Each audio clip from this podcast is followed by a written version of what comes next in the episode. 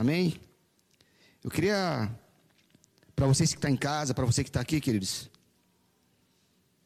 para você que trouxe a Bíblia, Salmo de número 146, queridos. Salmo de número 146.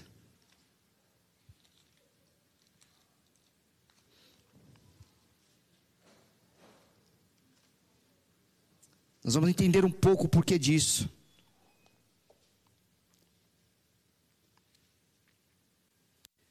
Esperar você abrir, queridos, em casa. Salmo de número 146. A partir do versículo 1 diz assim: Louvai ao Senhor, ó minha alma, louva ao Senhor.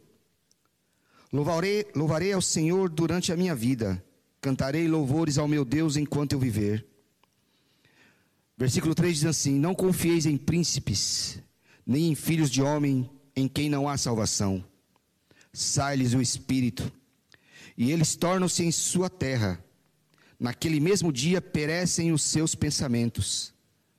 Versículo 5 diz assim: Bem-aventurado aquele que tem o Deus de Jacó por seu auxílio, e cuja esperança está posta no Senhor seu Deus, que fez o céu e a terra, o mar e tudo quanto há neles, e que guarda a verdade para sempre, que faz justiça aos oprimidos, que dá pão aos famintos, o Senhor solta os encarcerados, o Senhor abre os olhos aos cegos, o Senhor levanta os abatidos. O Senhor ama os justos. O Senhor guarda os estrangeiros. Ampara o órfão e a viúva, mas transtorna o caminho dos ímpios. O Senhor reinará eternamente.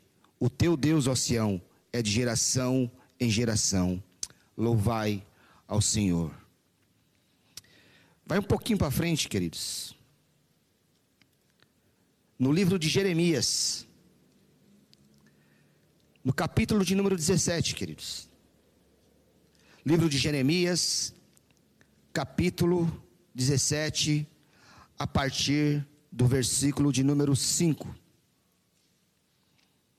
Jeremias 17, a partir do verso 5. E diz assim a palavra de Deus: Assim diz o Senhor Maldito o homem que confia no homem, e faz da carne o seu braço, e aparta o seu coração do Senhor. Porque será como a tamargueira no deserto, e não sentirá quando vem o bem. Antes morará nos lugares secos do deserto, na terra salgada e inabitável. Bendito varão, bendito homem que confia no Senhor, e cuja esperança é o Senhor porque será como a árvore plantada junto às águas, que estende as suas raízes para o ribeiro, e não receia quando vem o calor, mas a sua folha fica verde. E no ano de sequidão não se afadiga, nem deixa de dar fruto. Enganoso é o coração, mais que todas as coisas, e perverso. Quem o conhecerá? Eu, o Senhor, esquadrinho o coração e eu provo os rins e isto para dar a cada um segundo os seus caminhos e segundo o fruto das suas ações. Só até aqui, queridos. Senhor, nós te louvamos, nós te agradecemos pela tua palavra. Te agradecemos em nome de Jesus Cristo, Deus da minha vida, pela tua presença nesse lugar, pela tua presença em cada lar, papai, que está nessa live. Eu te peço em nome de Jesus Cristo, Deus da minha vida, que o Senhor venha falar aqui nessa noite a cada coração que vai ouvir a tua palavra, porque a palavra é tua, a palavra não é do homem, Pai.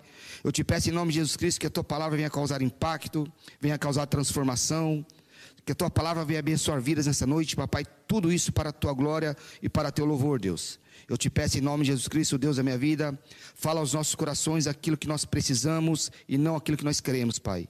Nós te louvamos e te agradecemos em nome de Jesus. Amém, queridos. Tema da mensagem para você que está em casa, para você que está aqui, queridos. Tema da mensagem é praticando a confiança em Deus.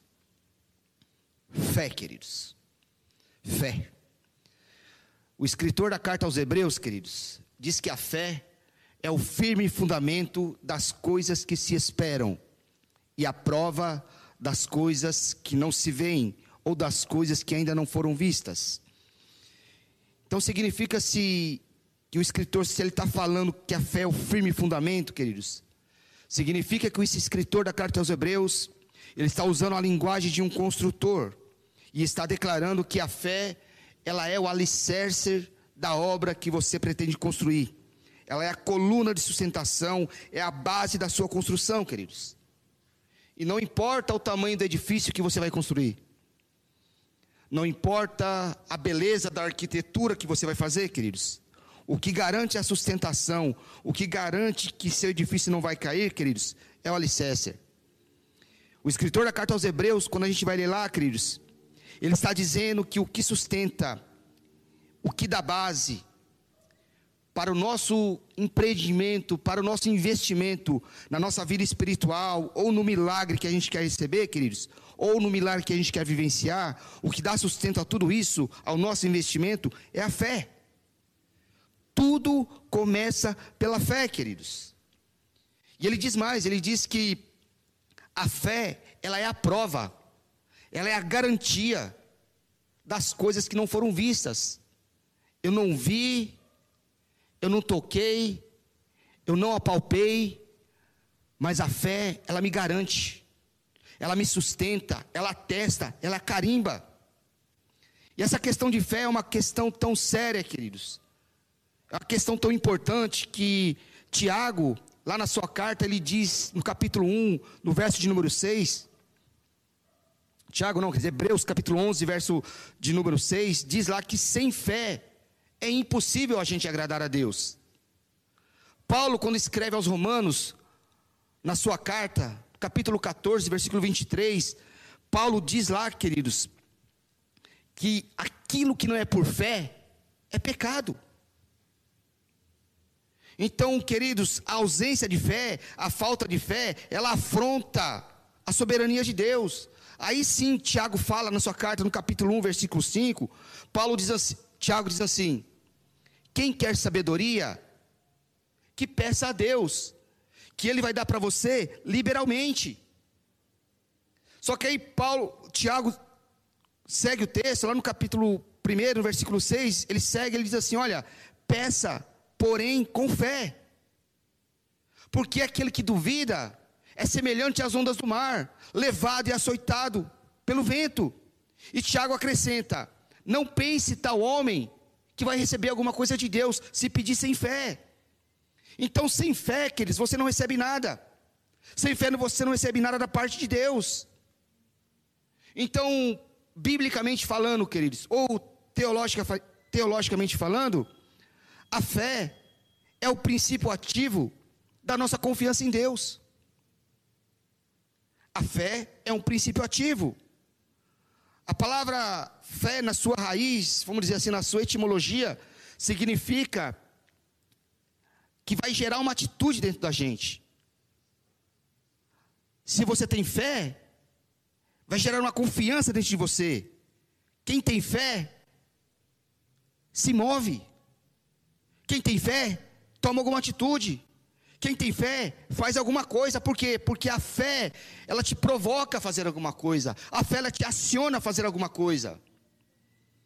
Alguém já disse que a fé, queridos, é um sentimento. E a confiança, ela é a expressão da fé. Ou a de, é a fé declarada. Ou a declaração da fé. Por quê, pastor? Porque a fé é algo subjetivo, queridos. A confiança não. A confiança ela é objetiva, por quê? Porque ela é a declaração da fé. A fé é algo abstrato. Você não consegue apalpar a fé, você não consegue pegar a fé. Mas a confiança é algo concreto, por quê? Porque você consegue tocar aquilo que é intocável. Você consegue ver aquilo que você não está vendo. Você consegue esperar o inesperado. Assim é confiança. Então nós podemos falar que a confiança, ela é a verbalização da fé. É quando a fé se manifesta, é a força que manifesta a fé. Por exemplo, eu creio, eu tenho fé, mas eu fico estagnado, eu fico parado, por quê? Porque eu só tenho fé, eu só tenho creio, eu só, eu só, só tenho fé e eu não faço nada, então eu fico parado. Mas se eu confio, querido, se a minha confiança está em Deus, eu me movo. Se eu tenho confiança, eu faço alguma coisa. Por quê? Porque eu sei que Deus não vai falhar.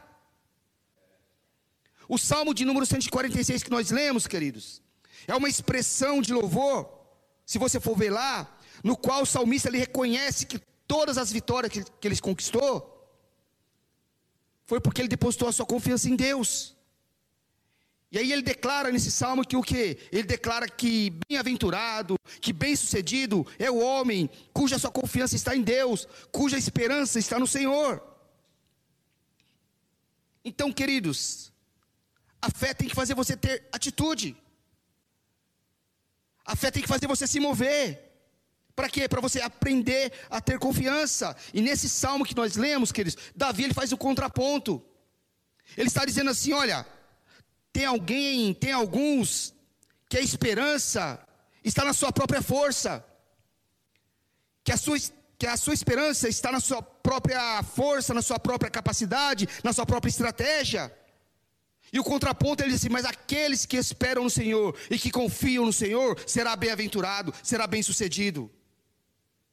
No Salmo 20 ele diz assim: Uns confiam em carros e cavalos,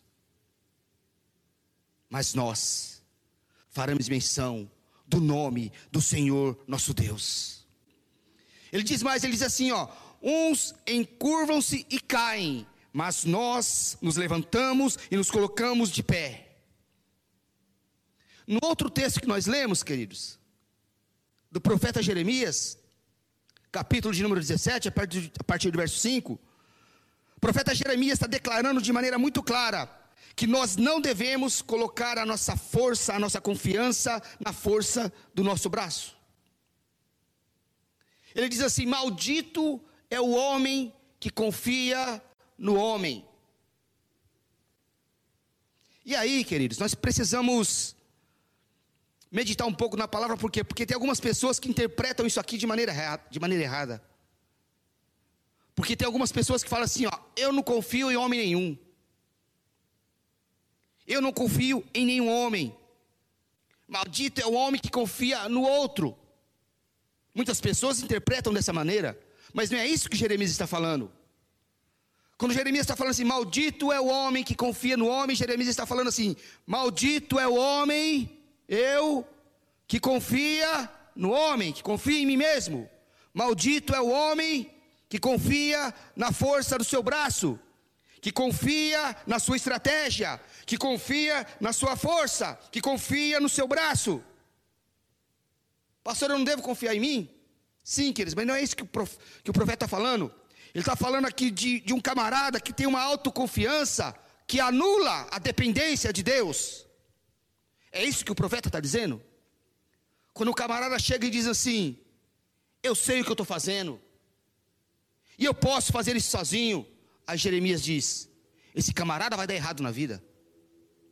Esse camarada vai naufragar com todos os seus projetos. Esse camarada não vai para frente. Por que, que ele não vai para frente? Porque ele não depende de Deus ele depende da força do seu braço. E onde não há dependência de Deus, queridos, Deus não é glorificado. E onde Deus não é glorificado, Deus não tem compromisso, queridos. É isso que o profeta está falando. Então a questão da confiança em Deus, queridos, nos fará entender que depender dEle é imprescindível, é necessário para que nós possamos alcançar o resultado proposto. Depender de Deus, queridos. Tanto é que lá no livro de Esther, capítulo 4, quando Mardoqueu, queridos, não vou ler para a gente ganhar tempo, quando Mardoqueu manda um recado para Esther, e Esther, a rainha Esther está lá dentro do palácio, Mardoqueu fala assim para ela: Olha, Esther, porque o rei, ele fez um edital lá para que matassem todos os hebreus. Então, Mardoqueu, que é hebreu, Esther também é hebreia, Mardoqueu fala assim: Olha, Esther, você tem que fazer alguma coisa daí de dentro. Porque quem sabe não foi para isso que Deus te colocou aí dentro. Aí a rainha Esther, ela fala assim: Tu sabes, Mardoqueu, que eu não posso fazer isso, eu não posso entrar na presença do rei sem ser chamado. E se eu entrar na presença do rei sem ser chamado, e o rei não estender o seu cetro para mim, eu vou morrer. Aí Mardoqueu fala assim para Esther: Esther, tudo bem, se você ficar calada, se você não fazer nada, de outra parte, Deus levantará socorro em favor do seu povo.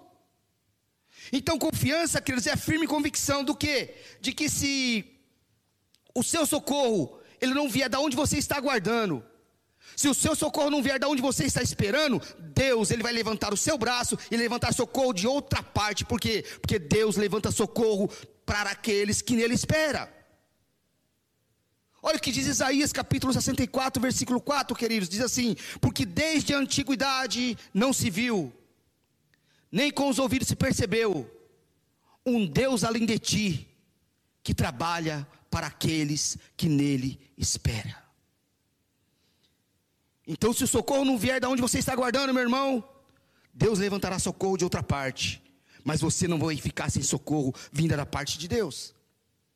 Agora, aqueles a questão aqui é quais são os sinais da minha confiança para com Deus? O que indica, o que sinaliza que eu realmente confio em Deus. Porque muitas vezes, queridos, nós só temos pensamentos positivos. E nós pensamos que o nome disso é confiança, mas não é, queridos. Então, o que é que sinaliza que eu tenho confiança em Deus? Quais são as atitudes que eu tenho tomado na minha vida de que realmente a minha confiança está em Deus? Eu acho muito extraordinário, queridos, a capacidade dos heróis da fé, do livro de Hebreus, capítulo 11, eu acho muito extraordinário a capacidade daqueles camaradas de confiar em Deus em meio a toda e qualquer circunstância. É por isso que eles estão lá na lista dos heróis da fé. Por quê, pastor?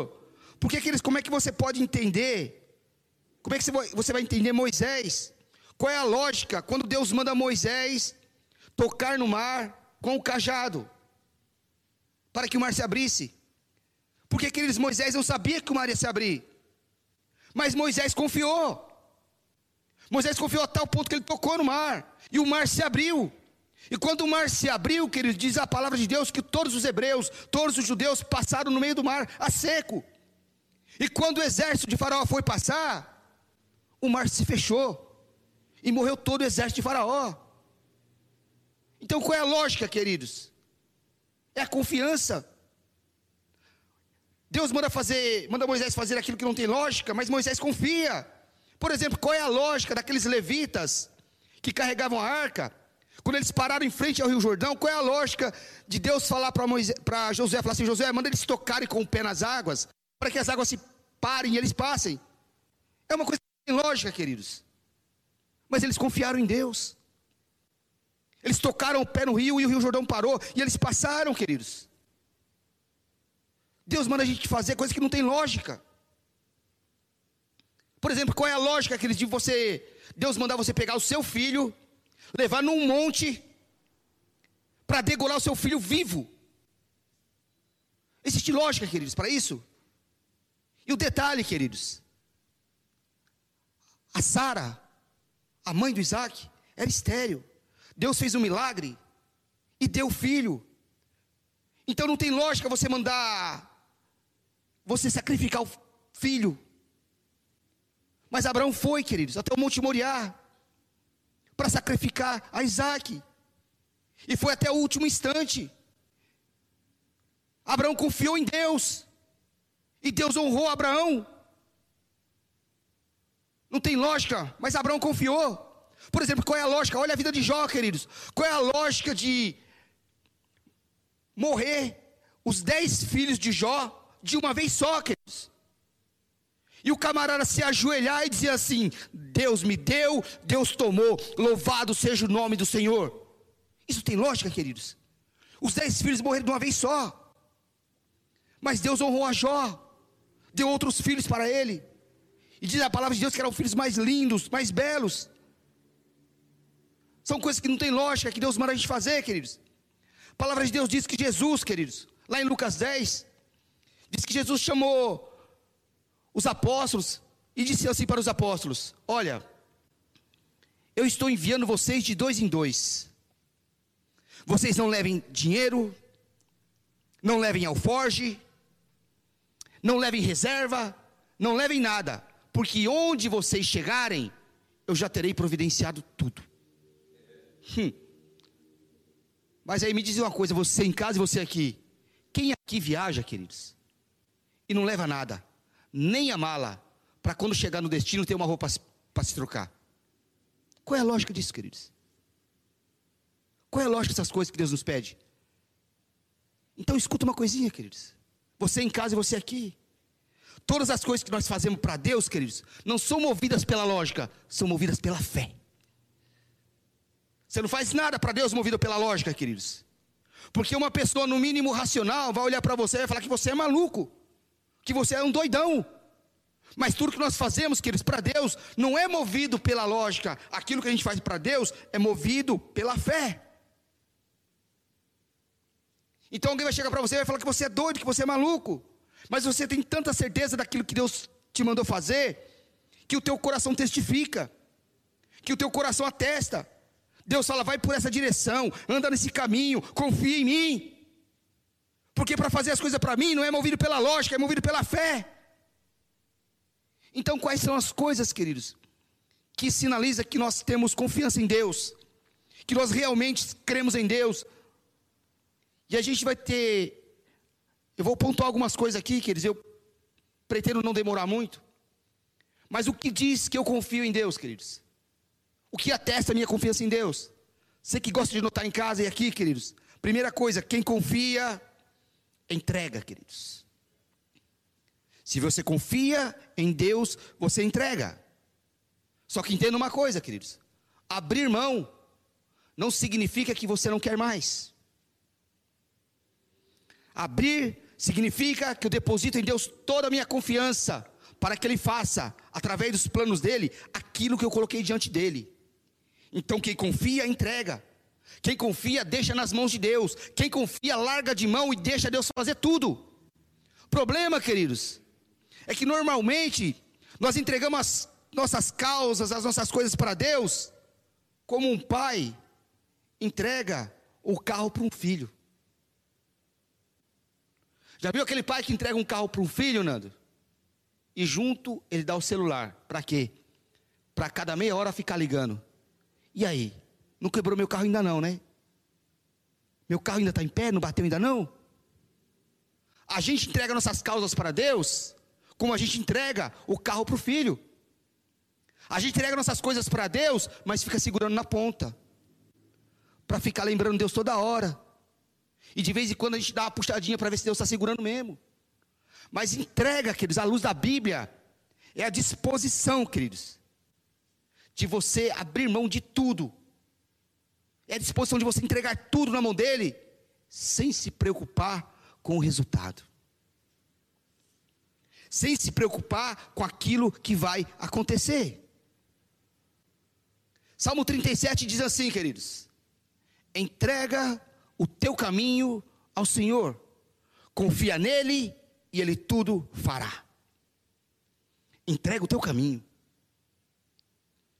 E a gente derrama muito aqui, queridos. Porque muitas vezes no caminho nós entregamos a família, mas não entregamos um casamento. Nós entregamos nossos filhos, mas nós, nós não entregamos nossa vida emocional. Entrega o teu caminho ao Senhor, entrega todo o teu caminho ao Senhor, queridos. Confia nele, ele mais fará. O apóstolo Pedro, escrevendo acerca desse assunto, olha o que Pedro fala acerca desse assunto. Lançando sobre ele, ou seja, entregando para ele, lançando sobre ele toda a vossa inquietação, toda a vossa ansiedade, por quê? Porque ele tem de cuidar de vós. Sabe o que é cuidar de vós, queridos? Significa que Deus já chegou na frente. Deus já está lá cuidando de tudo.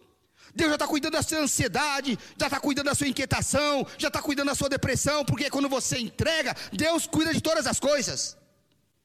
Se você lançar sobre Ele toda a sua ansiedade, Deus vai cuidar, queridos. Por quê? Porque Deus já está lá na frente. Por quê? Porque Ele sabe todas as coisas.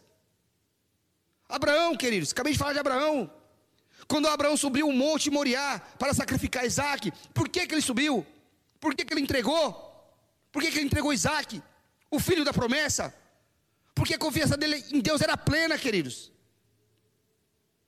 Para você sacrificar um filho, queridos, a sua confiança tem que ser plena em Deus. Davi, por que, que Davi foi enfrentar o gigante Golias? Porque humanamente falando, queridos, Davi não tinha as mínimas condições de vencer Golias. Humanamente falando, não. Não tinha como. Um adolescente de 14 anos, queridos, vencer Golias, e Golias não era só gigante, era gigante e guerreiro. Então, humanamente falando, ele não podia vencer. Mas Davi confiou em Deus, entregou nas mãos de Deus, entregou tudo, a ponto de dizer para aquele gigante: Hoje mesmo o Senhor vai te entregar nas minhas mãos. Então a confiança nos leva, queridos, a depositar em Deus, a entregar para Deus todo o nosso tesouro, tudo aquilo que a gente tem de melhor. Problema é que a maior parte das nossas inquietações, da nossa angústia, ela se dá pelo fato de que a gente quer ter o controle de todas as coisas. Nós queremos ter o controle de toda a situação. E há momentos na sua vida, queridos, que Deus não quer que você tenha o controle dela. Eu vou repetir para você ouvir, queridos. Há momentos na sua vida que Deus não quer que você tenha o controle dela. Deus quer que você aprenda a entregar o controle nas mãos dele. Por quê? Porque a vontade boa, perfeita e agradável é dele, não a tua. Então você tem que entregar para Deus, querido, toda a situação. E de vez em quando você precisa entregar a tal ponto de chegar para Deus e dizer assim: Senhor, está aqui todas as minhas angústias está aqui todas as minhas inquietações. E você entrega a tal ponto que você diz assim: Senhor, eu não vou nem orar mais acerca desse assunto, eu só vou esperar a tua resposta. É assim, queridos, entregar esse negócio aí que está te dando dor de cabeça, que está te dando enxaqueca, que está fazendo você perder o sono. Você já entregou nas mãos de Deus? Entregou realmente de fato? Está tudo isso nas mãos de Deus? Por quê, pastor? Sabe o que está escrito na palavra de Deus, queridos?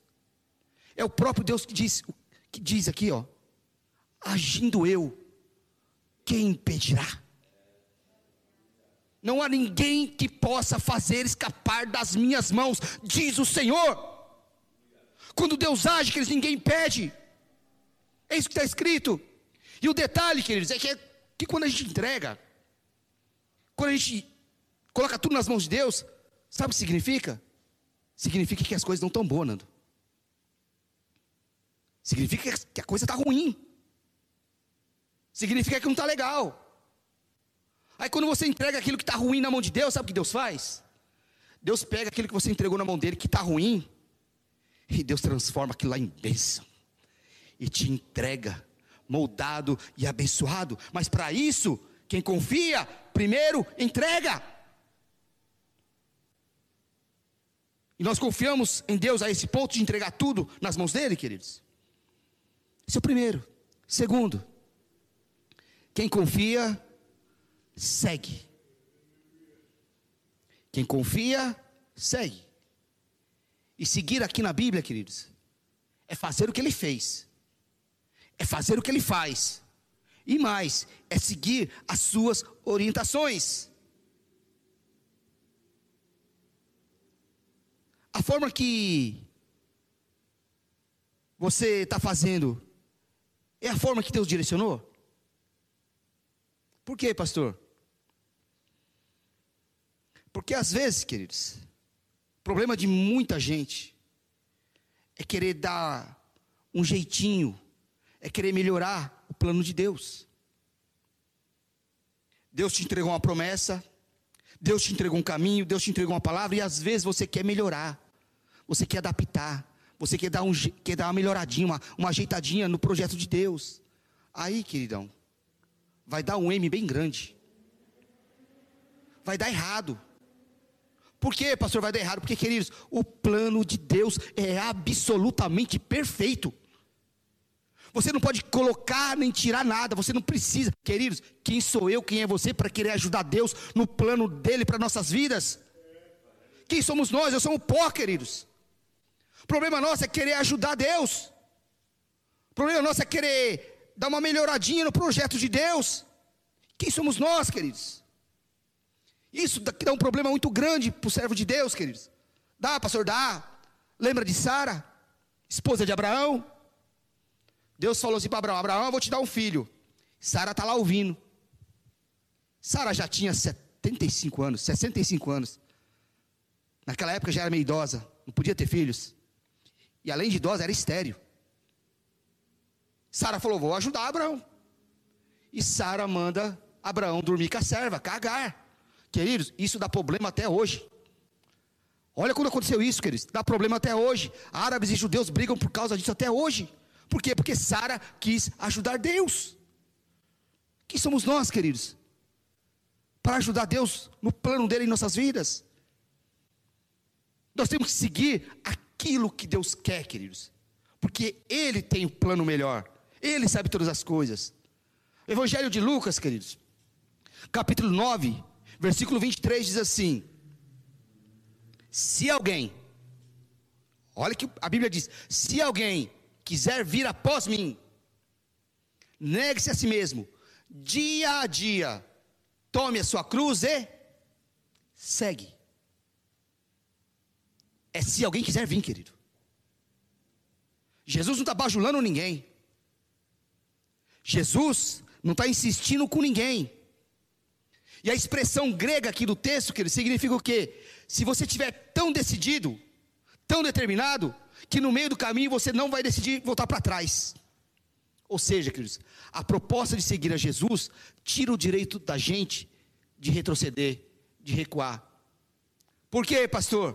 Porque ele diz assim: o justo viverá da fé. E se ele recuar, a minha alma não tem prazer nele.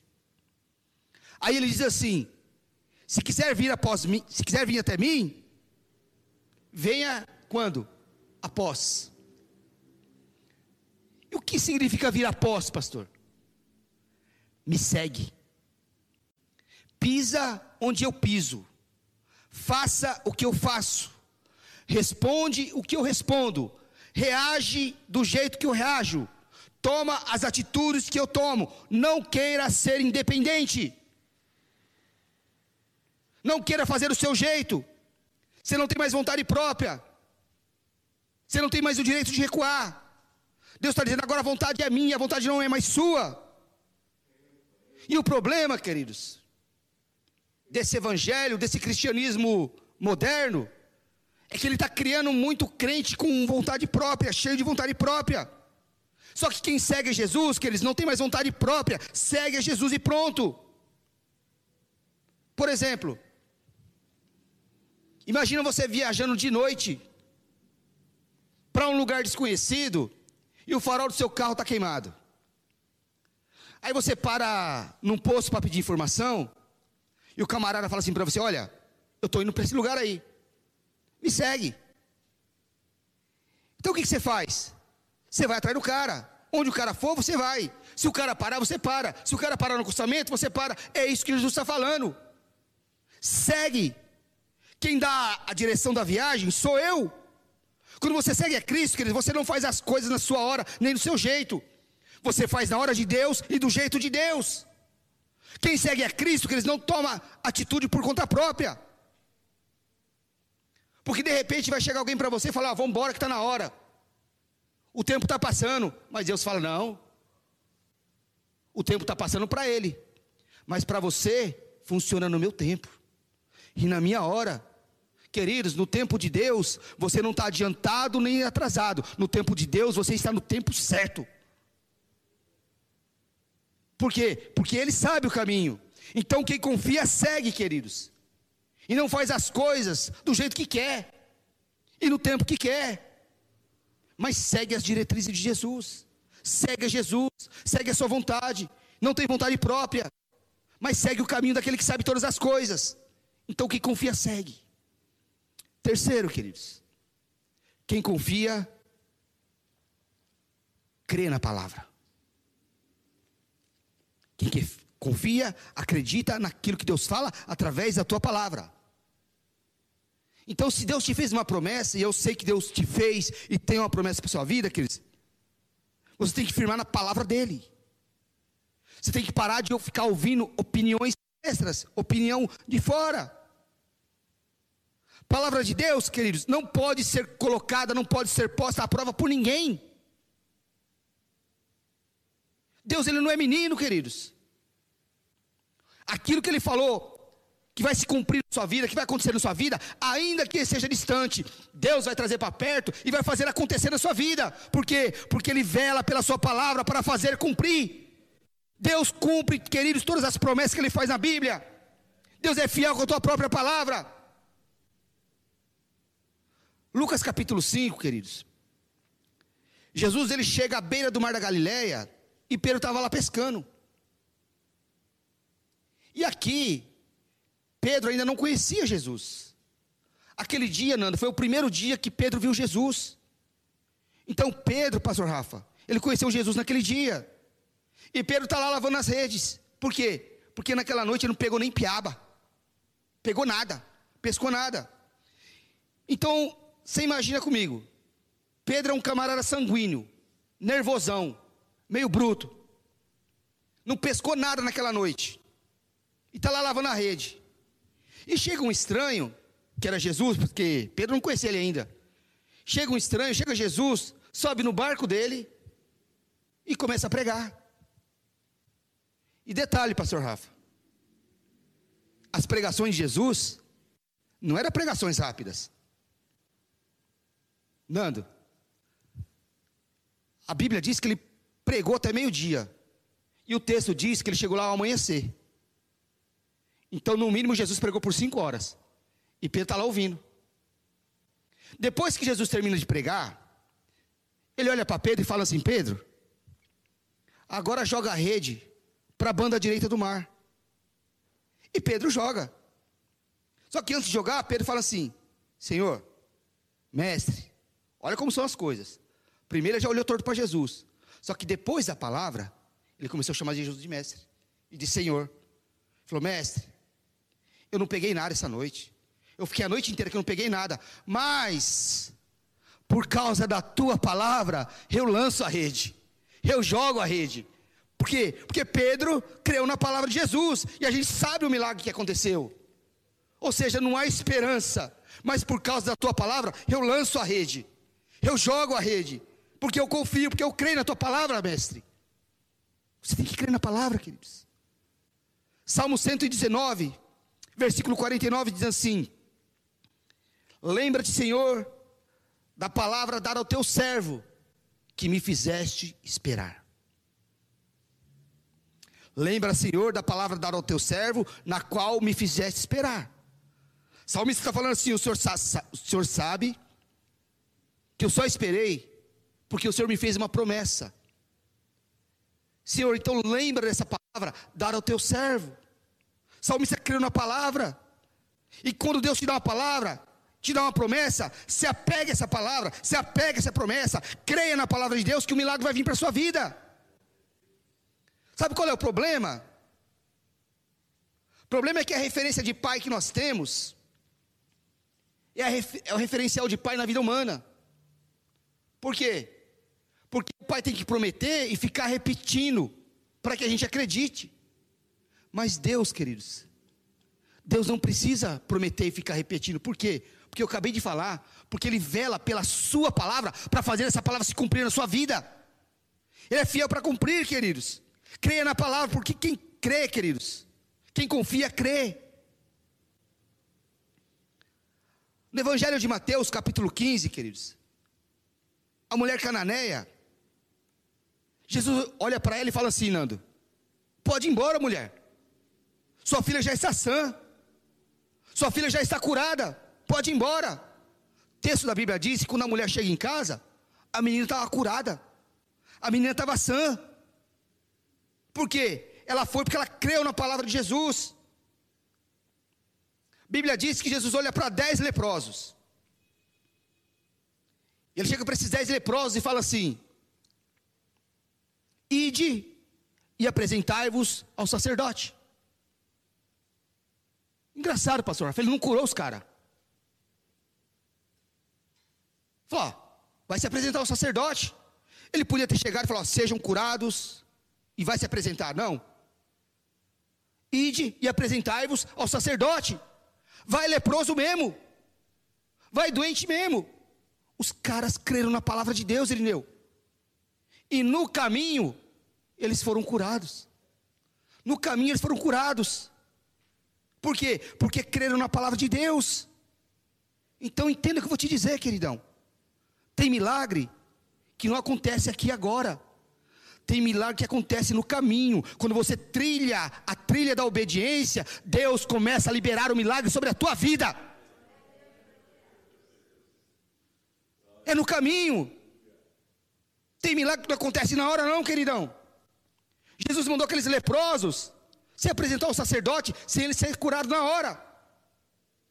Então tem caminhos que é pela trilha da obediência. Pastor, qual é a trilha da obediência? Quando você crê na palavra dele. Só isso, crê na palavra de Deus. Porque quem confia, crê na palavra. É isso que Deus está falando, queridos. Quarto lugar, queridos. Quem confia, espera. E aqui está a parte chata. Por quê, pastor? Porque ninguém ensinou para gente que esperar estava no projeto. Então aqui essa parte chata. Por quê? Porque essa geração online, queridos, querem as coisas na hora. De modo particular, nossos filhos são ligados na tomada. São elétricos. Tem que ser tudo na hora. Tem mulher que é elétrica, quer as coisas na hora. Tem homens que parecem um foguete de tão elétrico. Tem na hora, porque se não for na hora, não serve. Mas é como eu disse, queridos, tem coisas na nossa vida que demora. E por que demora, pastor? Não é porque não está liberado ainda, mas é porque Deus, e eu falei isso semana passada, Deus está te dando, está nos dando uma aula de paciência. Você tem que aprender a esperar. Por quê, pastor? Queridão, todos nós, todos, ninguém está isento disso, todos nós temos crises, queridos. Todos. E a crise, ela tem três fases. Três, pastor. Crise tem três fases. E todo mundo necessariamente passa por ela, queridos. Primeira fase da crise, queridos, é aquela que está dentro do tempo que você planeja, do tempo que você planejou. Ou seja, quando vem uma crise na sua vida, o que, que você faz? Você planeja um tempo. Ó, se eu fizer isso aqui certinho durante 30, 60 dias, dependendo da crise, a crise vai passar. Então, se eu agir dessa maneira, essa é a primeira fase da crise. Se eu fazer tudo certinho durante 30, 60 dias, a crise vai passar. Por que eu estou falando isso? Lembra de Jó e seus amigos, queridos? A Bíblia diz lá que quando Jó se apresenta para os amigos dele, e apresenta a crise dele para os amigos deles, diz que o corpo do Jó estava desmanchando. O corpo do Jó estava apodrecendo. Então os amigos do Jó chegam e faz o quê? Por sete dias, eles ficaram calados. Não falaram absolutamente nada. Por quê, pastor? Porque tem uma cultura no Oriente, queridos, que eles, se eles fizessem um jejum absoluto de sete dias, superava toda a crise. Só que a Bíblia diz que quando amanheceu o oitavo dia, Jó ainda estava apodrecendo. Então não resolveu. E quando não resolveu o problema de Jó, sabe o que eles falaram para Jó? Jó, seu pecado é muito grande. Porque se o jejum de sete dias não resolveu o teu problema, a tua miséria é muito grande. Então todos nós, na crise, temos a primeira fase. Nós planejamos um tempo para sair dela. E o segundo, segunda fase da crise é exatamente essa, quando o tempo passa. Aí quando passa o, prazo que a gente estipulou, a gente entra na linha da paciência. E na linha da paciência, queridos, é assim. Você está lá na sala do médico esperando o médico, você está inquieto. Você fica, não é minha vez não? Tem quantas pessoas na minha frente? Você fica inquieto. Você fica angustiado. Você espera por necessidade. Mas você está inquieto. Você entra na linha da paciência na segunda fase da crise. Mas a Bíblia diz, queridos, que a tribulação, ela produz a paciência. Então, essa é a segunda fase da crise. Você entra na linha da paciência. E a terceira fase, queridos, da crise é a longanimidade. A sua consulta no médico, quando era nove horas. Já deu meio-dia e você não foi atendido ainda. Já te deu fome? Já te deu sono? Só que aí, queridos, quando você entra na fase, terceira fase da crise, que é a longanimidade, você fala assim: eu já estou aqui mesmo, a hora que me chamar tá bom. Então o tempo que era teu inimigo, agora o tempo é teu parceiro. Contagem regressiva agora não é mais para quem está na linha da paciência. A contagem agora regressiva é para quem está na longanimidade, porque na longanimidade você não conta mais o tempo, você descansa no tempo. Por quê, pastor? Porque Deus é o Senhor do tempo. Então você aprende a esperar. Por quê? Porque quem confia, espera. A Bíblia diz que quem crê, que não se apresse. Provérbios 19 diz lá que aquele que se apressa erra o caminho. Então, se você está esperando em Deus, queridos, a Bíblia diz que a nossa esperança em Deus não nos desaponta. E detalhe, queridos, nós estamos esperando em quem? Nós estamos esperando em Deus, naquele que sabe todas as coisas, que criou todas as coisas, que tem o controle de todas as coisas, que sabe todas as coisas. Nós estamos esperando em Deus, queridos. Nós temos que aprender a respirar fundo e colocar toda a nossa esperança nele. O problema é que às vezes, queridos, você está tão agitado, você está tão angustiado, que você não consegue perceber que Deus já está agindo na tua vida, que Deus já está trabalhando na tua vida. E essa agitação toda, essa inquietação toda, queridos, às vezes faz você perder a visão. Deus já está agindo, já está trabalhando e você não está enxergando nada. Deus já está trabalhando na tua vida e você não está vendo mais nada. Pastor, por que eu não estou vendo? Porque Deus não quer que você veja nada agora. Por quê? Porque confiança é a certeza que Deus ele trabalha em meio às trevas. Que Deus trabalha em meio ao caos. E Deus já está trabalhando na tua vida, queridos. O que, que você tem que fazer? Você tem que ir até o seu limite. Você tem que se dispor. Você tem que fazer tudo que está ao teu alcance. Você tem que se entregar. Você tem que entregar todas as suas forças. E depois que você entrega todas as suas forças, todos os seus recursos, você chega para Deus e fala: Senhor, está aqui. Até aqui eu consegui ir. Até aqui eu consegui fazer. Mas agora é com o Senhor. Sabe o que Deus vai fazer? Deus vai olhar a tua dedicação. Deus vai olhar o teu esforço. E Deus vai te honrar. Deus vai te honrar, queridos. Quando você faz tudo que está ao teu alcance, Deus reconhece o teu esforço. É por isso que a relação entre Deus e Davi é uma relação muito linda, queridos. É uma relação acho que das mais lindas da Bíblia. Porque Davi, queridos, a história de Davi diz que ele sempre enfrentou os filisteus. Desde os seus 14, 15 anos, Davi sempre encarou os filisteus.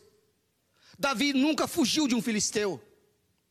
Toda vez que aparecia filisteu na frente de Davi, sabe o que Davi fazia, Nando? Ia para cima. Inclusive enfrentou o maior deles, Golias, e venceu. Então Davi não tinha medo de filisteu. Agora a Bíblia diz que Davi, com 44 anos, ele se torna rei de Israel. Ele é ungido sobre as 12 tribos de Israel. Então todo o exército de Israel está sob o comando de Davi. Então Davi está no topo, está no ápice. E aí a Bíblia vai dizer que quando esses filisteus souberam que Davi foi ungido sobre as doze tribos de Israel, diz lá que os filisteus subiram contra Davi para prender a Davi. Então, quando Davi ficou sabendo que os filisteus vieram para cima dele, o que, que Davi fez? Diz que Davi estava na sua fortaleza, ele desceu a sua fortaleza e ele foi orar para Deus. E na oração para Deus, Davi fala assim: Senhor, eu devo ir lutar contra os filisteus? E o Senhor olha para Davi e fala assim: Sim, Davi, pode ir lutar contra os filisteus. E Davi pergunta para o Senhor: Senhor, e o Senhor vai me dar vitória contra os filisteus? Aí Deus responde para Davi: Sim, eu vou te dar vitória contra os filisteus, Davi. Pode lutar. E a Bíblia diz que Davi foi, lutou e venceu os filisteus. E os filisteus fugiram da presença de Deus.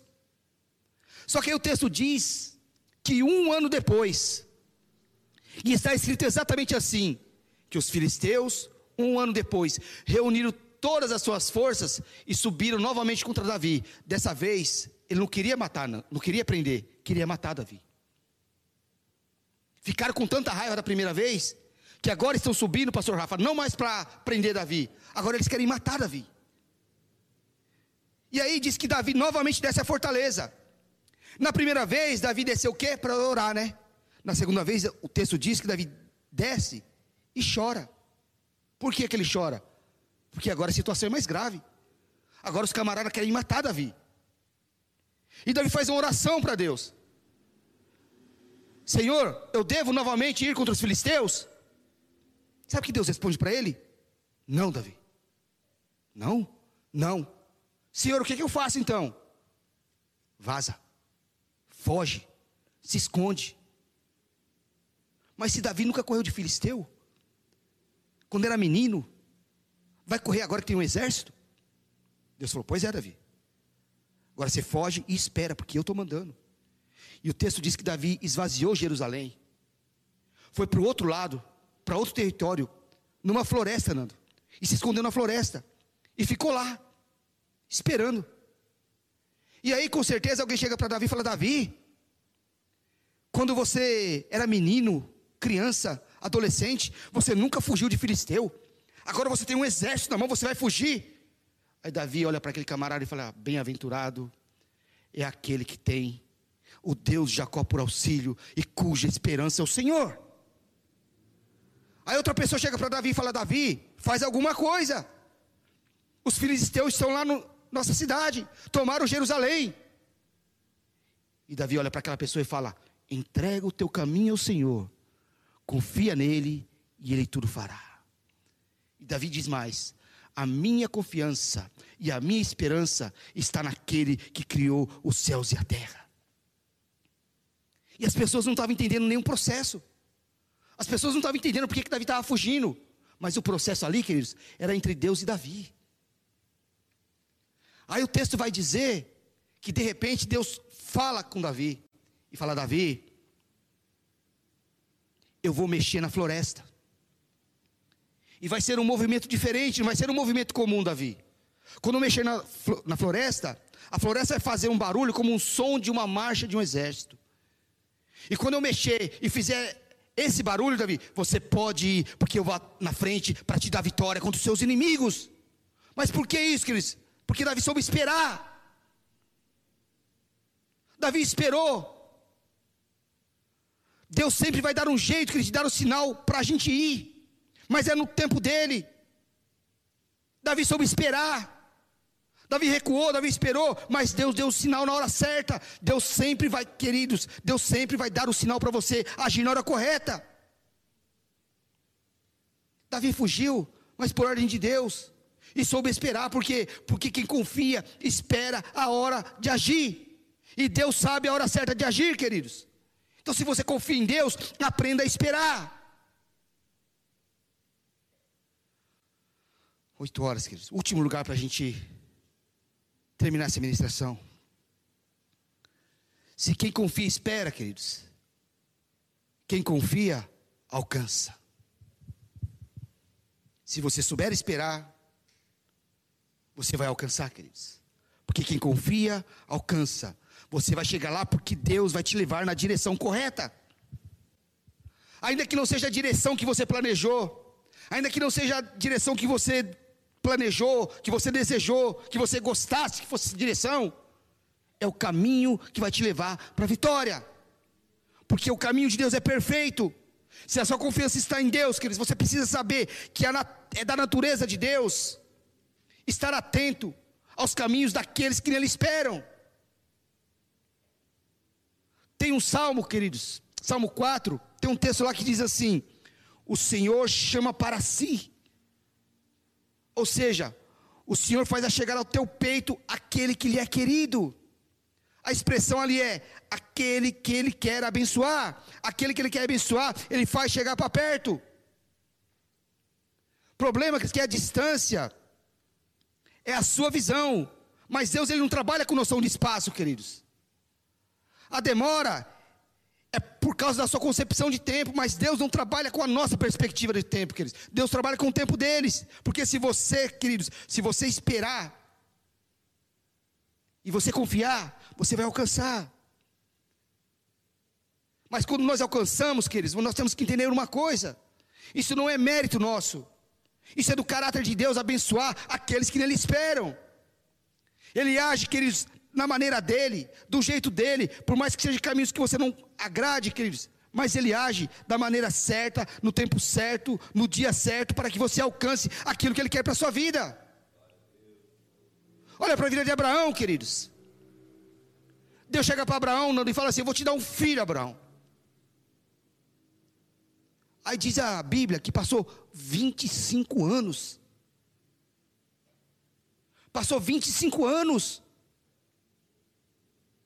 Queridos, esperar 25 anos quando você tem 15, tranquilo, né, Nando? Mas esperar 25 anos quando você tem 75, que era o caso de Abraão, olha a confiança desse homem. Esperar quando você tem 15 anos, esperar por 25 anos, não vou falar que é mole, mas tranquilo. Mas 75 mais 25, sabe dá quanto? 100 anos. Foi quando Deus cumpriu a promessa do Isaac na vida de Abraão. Abraão confiou e ele alcançou, alcançou tanto que em Abraão foi feita uma grande nação, queridos. Deus chega para Davi e fala: Davi, você vai ser rei.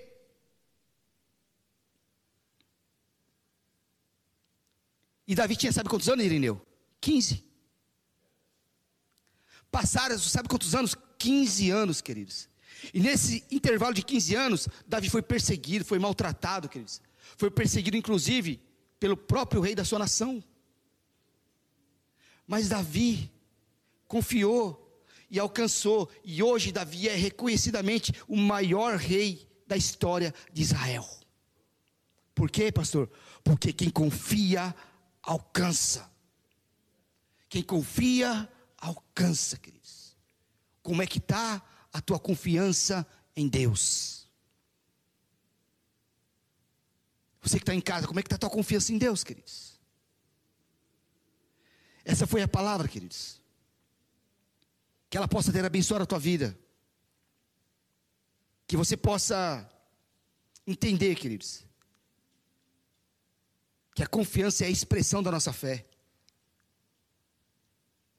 Não basta apenas ter fé, queridos. Quem tem fé se move. Quem tem fé alguma coisa, faz alguma coisa. Por quê? Porque a confiança é a declaração da nossa fé. A confiança é a nossa fé declarada, queridos.